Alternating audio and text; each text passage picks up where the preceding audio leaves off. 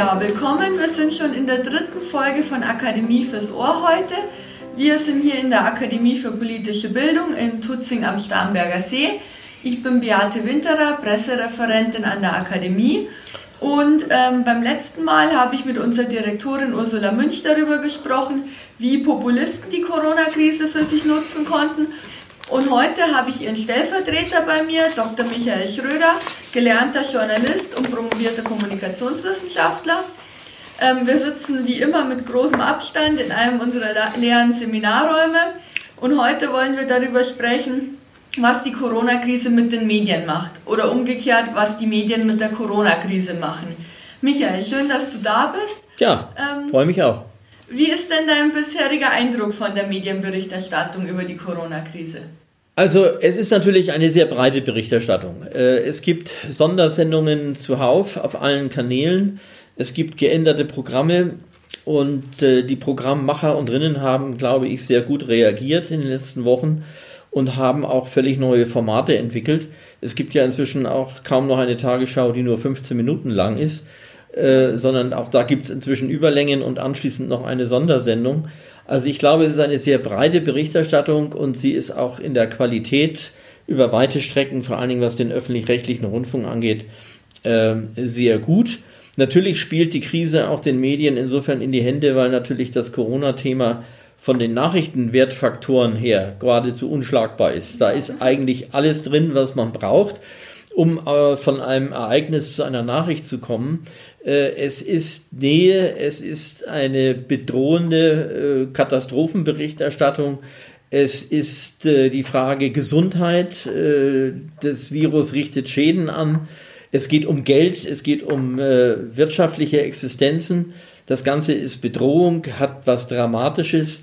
Es ist immer wieder aktuell, es gibt jeden Tag neue Zahlen und äh, auch Prominente sind betroffen. Also es gibt eigentlich keinen Nachrichtenwert, keinen Faktor, der nicht äh, den Medien in die Hand spielt. Und wir sehen es ja auch an der Resonanz.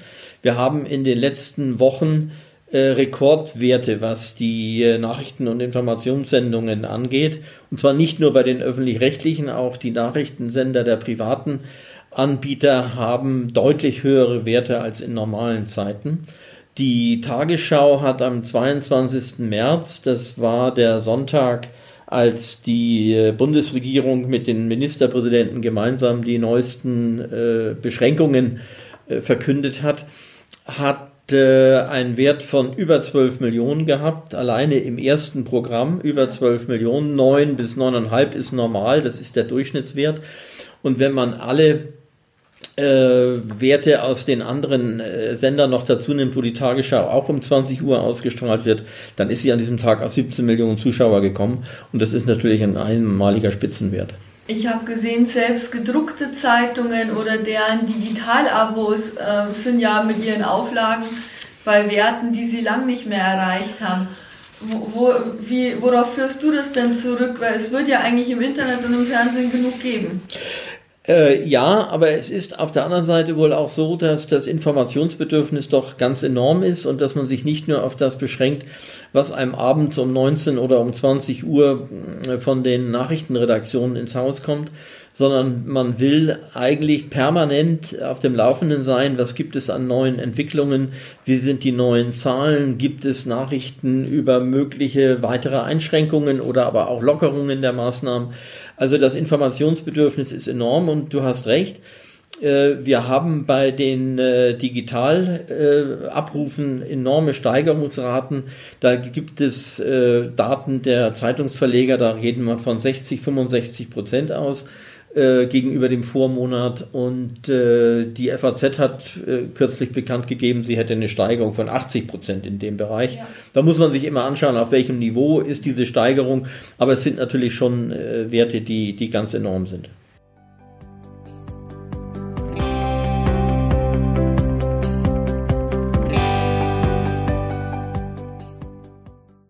Glaubst du, dass manche Medien davon auch nach der Krise profitieren können, wenn jetzt auch mehr Leute mit ihrem Angebot äh, in, äh, in Kontakt kommen? Oder ist das jetzt wirklich was, man will sie informieren und wenn man wieder im Büro zurück ist, nicht mehr im Homeoffice, wenn alles wieder entspannter ist, dann ähm, wird man das Digital-Abo vielleicht auch mal wieder auslaufen lassen? Also natürlich haben wir im Moment keine normalen Zeiten. Die Leute haben ein hohes Informationsbedürfnis, aber sie haben auch viel mehr Zeit als sonst. Das muss man auch sehen. Und äh, da wird sich bei Normalisierung, wenn sie denn hoffentlich bald eintritt, sicherlich auch wieder im Nutzungsverhalten etwas verändern. Aber ich denke, wenn sich jemand mal an ein Digitalabonnement gewöhnt hat, äh, dann kann es vielleicht durchaus sein, dass er es schätzen gelernt hat und dabei bleibt. Das Problem ist natürlich nur, dass das Digitalabo nicht das ausgleicht, auch neue Abos gleichen nicht das auch, was äh, im Werbebereich, im Anzeigengeschäft, im Printbereich im Moment verloren geht. Da haben wir erhebliche Rückgänge, was das Anzeigenaufkommen angeht, einfach weil die Wirtschaft natürlich auch in einer Krise ist. Da muss auch im Moment jeder Cent umgedreht werden. Und es gibt äh, riesige Stornierungswellen von Anzeigen im, äh, im Printgeschäft. Und das macht sich natürlich auch bemerkbar. Man sieht es ja auch, die Zeitungen werden täglich dünner, Anzeigen fehlen. Und wenn die Anzeigen fehlen, dann ist natürlich ein wesentliches Standbein der äh, wirtschaftlichen Existenz dahin. Und das ist auch durch Digitalabos so schnell nicht wieder auszugleichen. Ich glaube, die SZ hat darüber auch die Tage was geschrieben. Ich glaube, ich habe da was gelesen, wo es auch darum ging, dass die, dass die, dass sie sich über jeden neuen Abonnenten freuen, aber ja, ja, aber äh, es, es gleicht es eben nicht aus, äh, weil das Anzeigengeschäft ist natürlich noch ein ganz anderes vom Volumen her. Und äh, wir haben erste Redaktionen, die in Kurzarbeit gehen, andere denken darüber nach. Und äh, ich habe kürzlich gelesen, dass eine erste Regionalzeitung in Rottweil im Schwarzwald schon gedruckt gar nicht mehr erscheint. Also ich äh, vermute, je länger diese Krise dauert und die auch zu einer Wirtschaftskrise der Zeitungen wird, dass es gerade kleinen und mittleren Regionalzeitungen wirklich an die Existenz gehen wird. Und ich fürchte, dass wir wieder ein Zeitungssterben kriegen bekommen äh, und dass wir unter Umständen auch äh, wieder eine neue Konzentrationswelle bekommen, dass also die großen Tanker überleben und noch ein paar kleine äh, Fische dabei äh, schlucken. Das ist, glaube ich, ein Problem, das kann man noch gar nicht absehen, aber ich fürchte, da tut sich was in dem Bereich. Und zwar nicht zum Positiven, weil natürlich ähm, Zeitungssterben bedeutet immer auch Einschränkung von Meinungsvielfalt.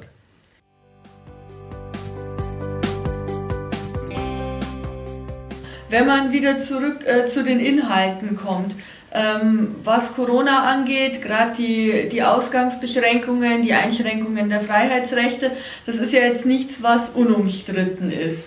Du hast gemeint, die Medien machen, oder gerade die öffentlich-rechtlichen machen ihren Job gerade ganz gut. Ähm, wie, wie siehst du denn das? Ähm, schaffen die es auch, eine, eine, ihre Kontrollfunktion hier gerade nachzukommen? Weil auf der einen Seite ist es ja schon auch so, dass die Medien dazu aufrufen, sich auch wirklich dran zu halten. Ähm, aber wie, wie wird denn die an, mit der anderen Seite umgegangen? Wirklich mit dieser Kontrollfunktion, mit der Bewertung von diesen Maßnahmen? Also ich glaube, dass äh, die Wächterfunktion da schon auch wahrgenommen wird und dass man auch die Stimmen gut zu Wort kommen lässt, zumindest in den äh, überregionalen seriösen Qualitätsmedien, die warnen und sagen also im Moment, okay, Einschränkung von Grundrechten nachvollziehbar, weil körperliche Unversehrtheit, Gesundheit, Recht auf Leben ist auch ein Grundrecht und da muss man halt äh, Grundrechte gegeneinander abwägen und äh, solange das Ganze befristet ist, äh, kann man dagegen im Moment nichts einwenden. Und äh, ich glaube, dass äh, da auch warnend darauf hingewiesen wird. Ich habe also nicht den Eindruck, dass man im Moment die Politiker leichtfertig machen lässt. Äh, wir haben noch keine ungarischen Verhältnisse, Gott sei Dank ähm, wo die Krise ganz offenkundig genutzt wird, noch mehr Macht beim Präsidenten anzuhäufen und äh, Demokratie, Meinungsfreiheit, Grundrechte außer Kraft zu setzen. Und zwar nicht befristet, sondern dauerhaft.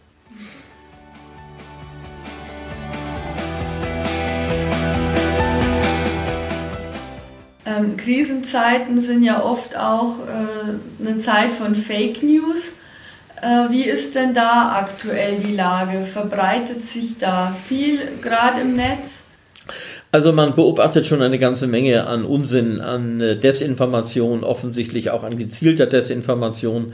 Man weiß nicht immer genau, wo es herkommt, aber es ist schon eine ganze Reihe von Unsinn dabei und äh, zum Teil sogar mit, äh, ich sag mal, Fachautorität versehen. Dann gibt es den Lungenfacharzt, der sogar mal SPD-Bundestagsabgeordneter war, der Herr Wodak, der äh, völlige Abstrusitäten im Netz verbreitet und äh, der aber eine riesige Resonanz darauf bekommt, weil gerade in Zeiten von Unsicherheit und Ängsten, und ich glaube, so eine Zeit haben wir im Moment, da ist sozusagen ein idealer Nährboden da, äh, wo dann diese Sumpfblüten gedeihen können.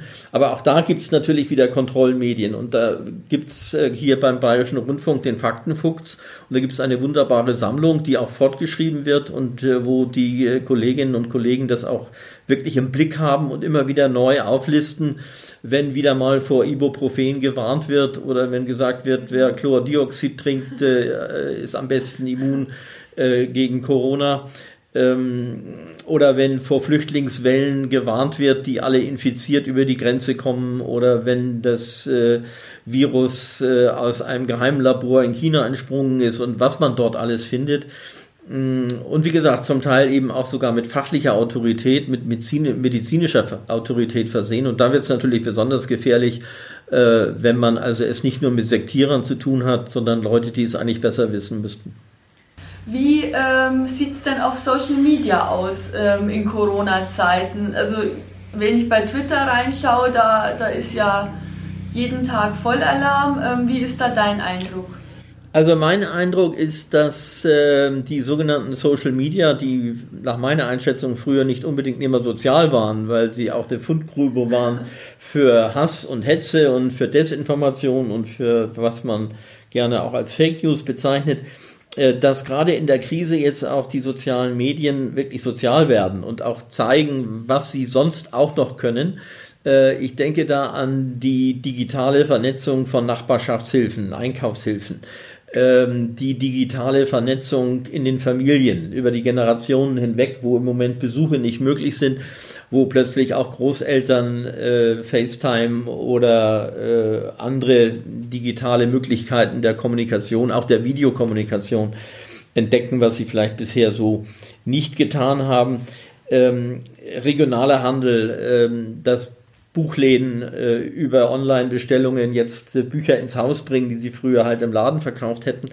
Also da gibt es eine Fülle von Beispielen, die Gottesdienste, die im Netz gestreamt werden, zwar auf vorleeren Bänken, aber immerhin, sie erreichen ihr Publikum, zumindest einen Teil davon. Ich glaube, das ist schon etwas, was ähm, man dem Internet ja immer auch sozusagen zugute gehalten hat. Es kann Öffentlichkeit demokratisieren, es kann alternative Öffentlichkeiten schaffen und da sehe ich im Moment eine ganze Menge an positiven Zeichen. Und selbst Facebook versucht ja jetzt gegen Fake News vorzugehen. Das ist ja ausgesprochen erfreulich und ähm, vielleicht kriegen sie dadurch dann auch wieder ein besseres Image und äh, haben dann nicht mehr das Etikett der Propagandaschleuder. Das ist wahrscheinlich noch ein weiter Weg.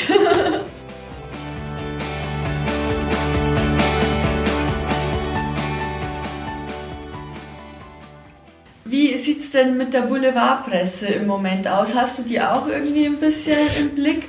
Wird Corona da sehr ausgeschlachtet oder ist es oder ist es eher auch ein seriöser Umgang im Moment mit dem Thema? Überall? Also das, was ich da beobachten kann, erstaunlich seriös, muss ich sagen. Also ich habe nicht den Eindruck, dass sich die Boulevardmedien im Moment da auch so vor einen populistischen äh, Karren spannen lassen, sondern dass man seiner Verantwortung sehr wohl bewusst ist, weil natürlich Journalisten selber auch alle betroffen sind.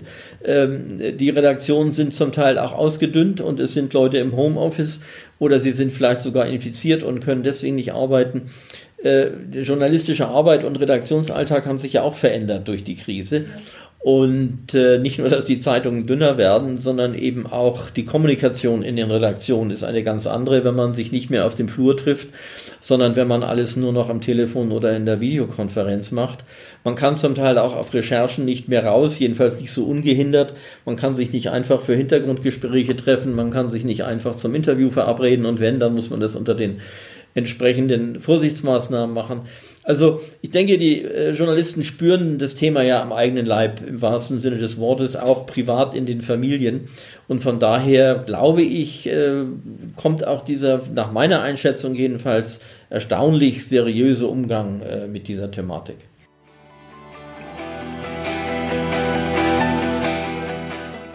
2015 in der Flüchtlingskrise wurden ja, oder im Nachgang der Flüchtlingskrise, wurden ja auch die Medien stark kritisiert, dass sie sich zum einen erstmal, dass sie zum einen erstmal sehr unkritisch der Regierungspolitik gefolgt sind, auch diese Willkommenskultur sehr propagiert haben, ohne das zu hinterfragen, aber später ja dann auch manche Medien auch auf diesen Zug der Populisten zum Teil aufgesprungen sind.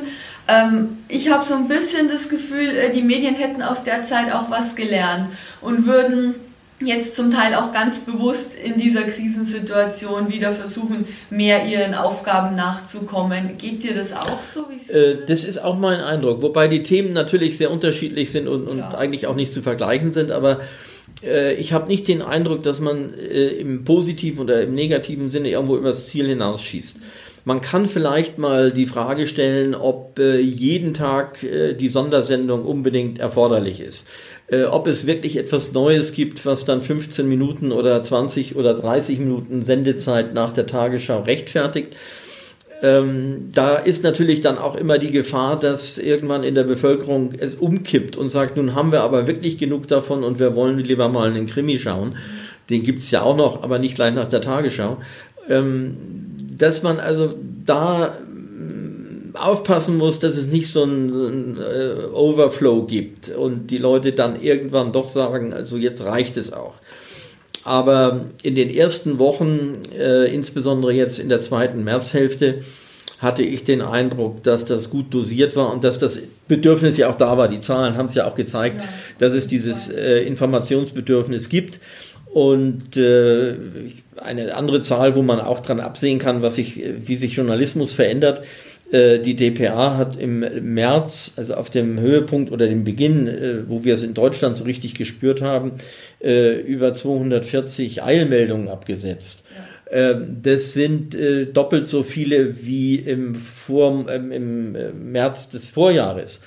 Und äh, zwei Drittel von diesen 240 Eilmeldungen waren Corona-Themen. Also daran sieht man natürlich auch, dass eine Nachrichtenagentur an diesem Thema nicht vorbei kann und es immer wieder thematisiert. Und wenn die Agenturen es machen, dann müssen es die Zweitmedien sozusagen ja auch irgendwann aufgreifen. Und es gibt ja gerade auch wenig andere Themen, denn es passiert ja nicht so. Äh, ja gut, ich meine, die Themen, die uns in den letzten Wochen davor beschäftigt haben, sind ja deswegen nicht vom Tisch. Ja, das, ähm, das ist auch so ein Problem natürlich der Medienberichterstattung, dass man Platz und Sendezeit ähm, noch dazu, wenn äh, Platz in Zeitungen knapper wird, nur noch für ein oder vorwiegend für ein Thema verwendet und nicht äh, drauf guckt, was ist eigentlich mit Klima, was ist mit Flüchtlingen in Griechenland. Äh, ja, also die Themen haben sich ja nicht erledigt. Und ähm, auch die äh, Führungskrise der CDU ist nicht erledigt. Ähm, aber von Parteitagen redet im Moment niemand, weil man sie nicht abhalten darf. Also man kann natürlich im Windschatten dieser Krise auch äh, Themen wieder unter den Teppich kehren. Und da müssen Journalisten dann wieder aufpassen, dass das nicht passiert.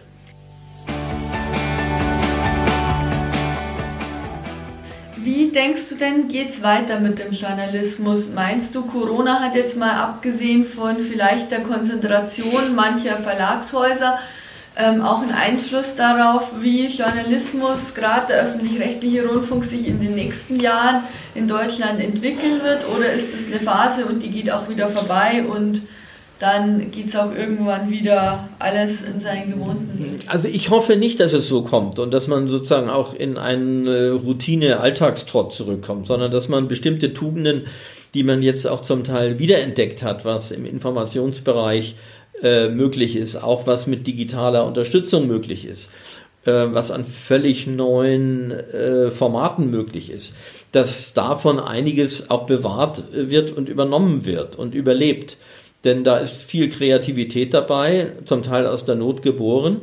Aber man muss sich dann schon überlegen, ob das eine oder andere nicht sozusagen eine dauerhafte äh, Lebensdauer haben könnte. Äh, ich würde sagen, ähm, es ist aller Anstrengung wert, dass man versucht, auf diesem Niveau, auf diesem Level zu bleiben. Ob es gelingt, weiß ich nicht, aber gerade in der politischen Diskussion äh, um gebührenfinanzierten Rundfunk, um öffentlich-rechtlichen Rundfunk, äh, wäre es schön, wenn man sozusagen seine alten Tugenden wieder entdeckt und auch weiter pflegt. Das finde ich auch und ich finde auch, das ist ein schönes Schlusswort. Michael, ich möchte mich bei dir bedanken und ich möchte mich auch bedanken bei allen, die uns zugehört haben. Jetzt schon zum dritten Mal in unserem Podcast. Wenn es Ihnen gefallen hat, dann würden wir uns freuen, wenn Sie unseren Podcast abonnieren und auch beim nächsten Mal wieder dabei sind bei Akademie fürs Ohr. Bis bald.